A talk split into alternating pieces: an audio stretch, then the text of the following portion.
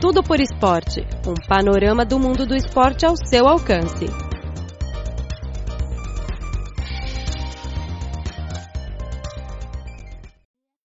Caro ouvinte, seja muito bem-vindo a mais uma edição do programa Tudo por Esporte. Eu sou Luiz Li. Nesta semana vamos ouvir duas reportagens, respectivamente sobre a Seleção Nacional de Voleibol Feminino e o Campeonato Mundial de Curling Feminino de Beijing 2017. Mas antes de tudo, vamos ouvir uma notícia sobre Cristiano Ronaldo, famoso jogador português de futebol e estrela no clube espanhol Real Madrid.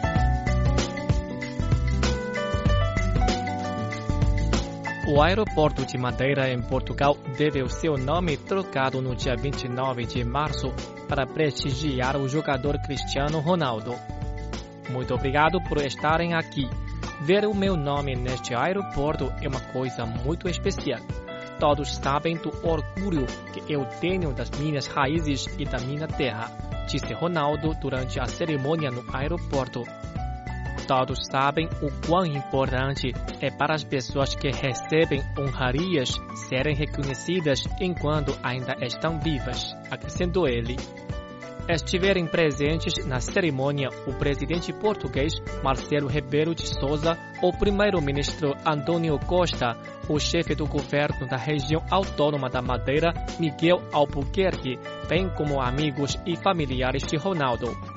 O presidente Rebelo de Souza disse que a mudança de nome indica a região autônoma pode ser conjugada com a unidade nacional e que uma homenagem excepcional para uma pessoa excepcional. Albuquerque disse que o jogador é um grande português e um homem que, através do seu talento e trabalho duro, ultrapassou as fronteiras da ilha e se tornou o melhor jogador do mundo. Ele é o português mais conhecido e admirado em todos os continentes por todas as gerações, disse ele, acrescentando que apesar da sua fama, ele nunca virou as costas para a sua região ou seu país e sempre ajudou aqueles que mais precisam. A cerimônia ocorreu apenas um dia depois que Ronaldo e seu time jogaram contra a Suécia na capital da ilha, Funchal, local onde o jogador do Real Madrid nasceu.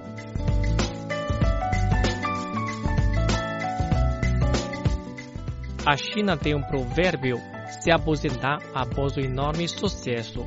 Mas isso não é verdade para Lang Ping, treinadora da Seleção Nacional do Voleibol Feminino, que dirigiu a equipe para o pódio olímpico nos Jogos Olímpicos 2016. Recentemente, ela foi nomeada como treinadora-chefe da seleção. A nomeação foi feita pela Associação Chinesa de Voleibol quando Lamping continua a se recuperar depois de uma cirurgia, o que significa que ela iria ficar depois que seu contrato expirou. O treinador-chefe é uma nova posição projetada para Lamping, disse uma declaração oficial da Associação Chinesa de Voleibol. Ela vai se concentrar em fazer planos para a equipe que pretende repetir sua glória passada nos Jogos Olímpicos de Tóquio de 2020. Lang Ping é a única pessoa a ganhar o ouro olímpico como jogadora e treinadora e é amplamente considerada a melhor escolha para o vôlei feminino chinês para um novo nível. Como veterana, a Lamping já foi uma heroína nacional desde que ajudou a China a conquistar cinco títulos mundiais consecutivos de 1981 a 1986 e é apelidada de Martelo de Ferro. Três décadas mais tarde, ela, como treinadora, reavivou o orgulho nacional ao reivindicar o título olímpico de vôlei feminino no Rio 2016, 12 anos depois que a China venceu o ouro em Atenas em 2004. O voleibol feminino é o único esporte que faz parte no discurso do presidente chinês Xi Jinping no Ano Novo quando ele mencionou o progresso em muitos aspectos alcançados pela China em um ano extraordinário e inesquecível de 2016. Mas por trás do espírito de voleibol feminino da China, Lang Ping sofreu as lesões trazidas pelo treinamento intensivo em sua carreira de atleta. Ela recebeu mais de 10 cirurgias e estava sofrendo de danos graves em sua articulação do quadril direito no ano passado. A saúde tornou-se o fator principal para ela se continuar treinando o time nacional. A mulher de 57 anos disse que antes de decidir, sua prioridade era a recuperação do seu quadril. Considerando a competição de Langping, a principal tarefa de Langping é dirigir a equipe em geral, disse Li Chunchang, chefe do Centro de Administração de Voleibol da China. Para reduzir a carga sobre Langping, An Jiajie, seu treinador assistente nos Jogos Olímpicos do Rio de Janeiro, foi nomeado como treinador executivo também uma nova posição projetada para o trabalho de treinamento de rotina, disse a declaração da Associação Chinesa de Voleibol. Lai Yawen, antiga capitã da equipe chinesa em Atlanta em 1996 e coordenadora técnica da equipe dos Jogos Olímpicos do Rio de Janeiro, continua a ficar no cargo, de acordo com a associação. O trio de treinamento para vôlei feminino chinês continuará trabalhando juntos até Tóquio 2020. Lang Ping disse, como treinadora-chefe, vou me concentrar na orientação de equipe e ajudar o crescimento de jovens treinadores. Lang Ping, que acabou de ser submetida a uma cirurgia em janeiro, acrescentou que com o treinamento e reabilitação ativa, espero recuperar completamente o mais rápido possível. Além da nomeação de Lang Ping, a Associação Chinesa de Voleibol também anunciou um time particularmente jovem. Entre as 25 convocadas, se encontram nove que entram na equipe nacional pela primeira vez, o que mostra a determinação do país para a formação de mais estrelas em ascensão. Langping é conhecida por sua ousadia em usar novos rostos e uma combinação equilibrada de jogadoras experientes e novadas. Langping tomou Zhu Ting como exemplo. Zhu Ting é a jogadora que brilhou no Rio 2016, mas Langping disse: Quantas pessoas sabiam sobre Zhu Ting quando eu a coloquei na equipe há quatro anos? Zhu Ting tem talento, mas não era forte o suficiente naquele tempo. Eu mesmo não era forte o suficiente quando eu era jovem. Mas se você não tentar, você nunca saberá. Talvez possamos surpreender a todos. Graças a Lang Ping, Zhu Ting cresceu rapidamente e se tornou uma atacante forte. A jogadora de 22 anos foi eleita a jogadora mais valiosa na Copa 2015 da Federação Internacional de Voleibol e nos Jogos Olímpicos de 2016. Está jogando na equipe de voleibol da Vakbank na Liga Turca de Voleibol. Langping disse que, como algumas veteranas se aposentaram, ela está procurando novas jogadoras e toda a equipe vai começar uma nova jornada. Yang Hanyu, bloqueadora de 18 anos, bateu o recorde de ser a jogadora mais jovem da seleção nacional de voleibol feminino. Yang sente muita sorte de fazer parte da equipe nacional em tal idade. Ela disse: Eu sou como um pedaço de papel na seleção nacional e vou aproveitar a oportunidade de estudar tudo desde o início. Comprometida com a China por mais quatro anos, Lang Ping disse que está pronta para começar de novo.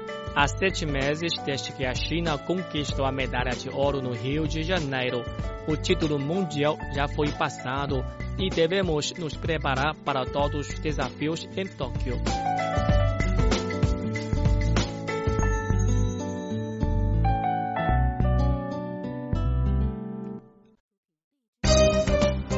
Cripor oferece a página na internet desde o dia 20 de dezembro de 1999 em português.cri.cn.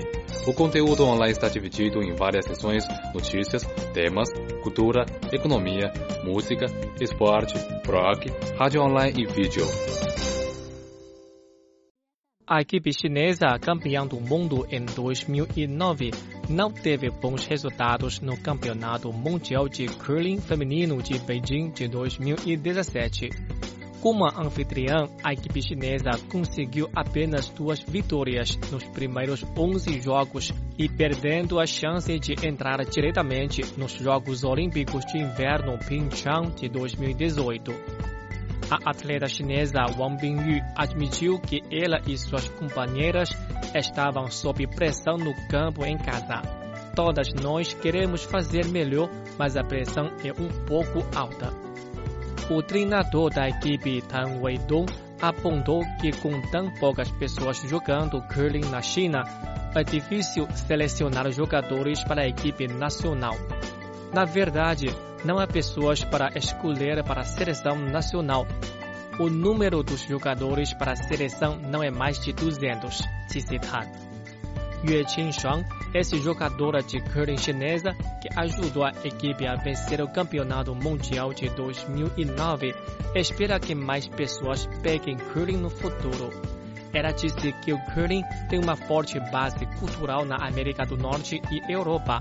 No Canadá, por exemplo, existem muitos clubes de curling, mesmo em cidades muito pequenas e muitas pessoas com mais de 60 anos de idade ainda jogam o curling.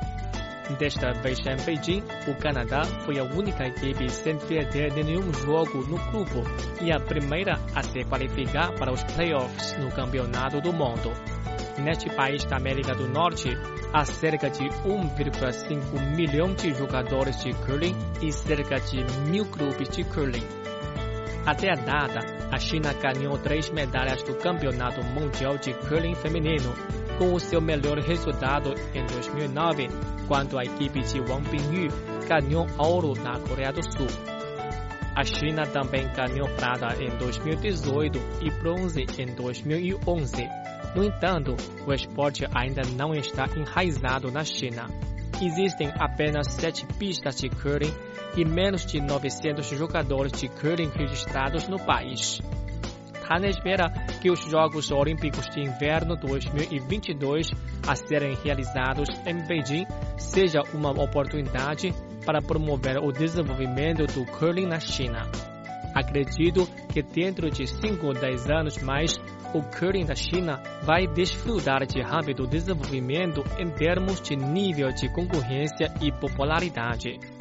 Ele ainda disse as Olimpíadas em Pyeongchang ajudarão o crescimento do curling na Coreia do Sul. Já podemos encontrar 5 a 7 equipes da Coreia do Sul, incluindo juniores e equipes nacionais de adultos, que foram ao Canadá para treinar e competir nos últimos anos com o fim de melhorar seu nível de jogo. A Associação Chinesa de Curling assinou um memorandum de entendimento com a Federação Mundial de Curling em dezembro de 2016, que verá as duas organizações trabalharem em conjunto para desenvolver o esporte de curling tanto na China como em todo o mundo. Este trabalho também desempenhará um papel vital nos preparativos para Beijing 2022.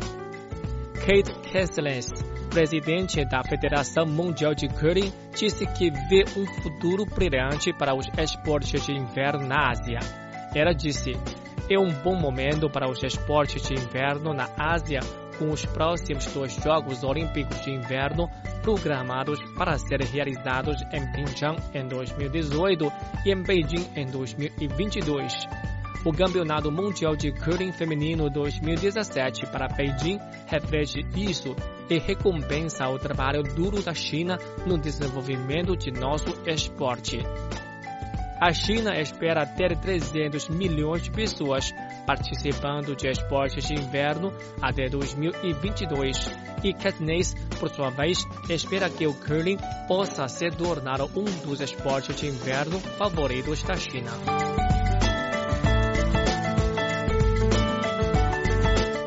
Bem, caro ouvinte, acabamos de transmitir o programa desta semana. Muito obrigado pela sua sintonia e até a próxima.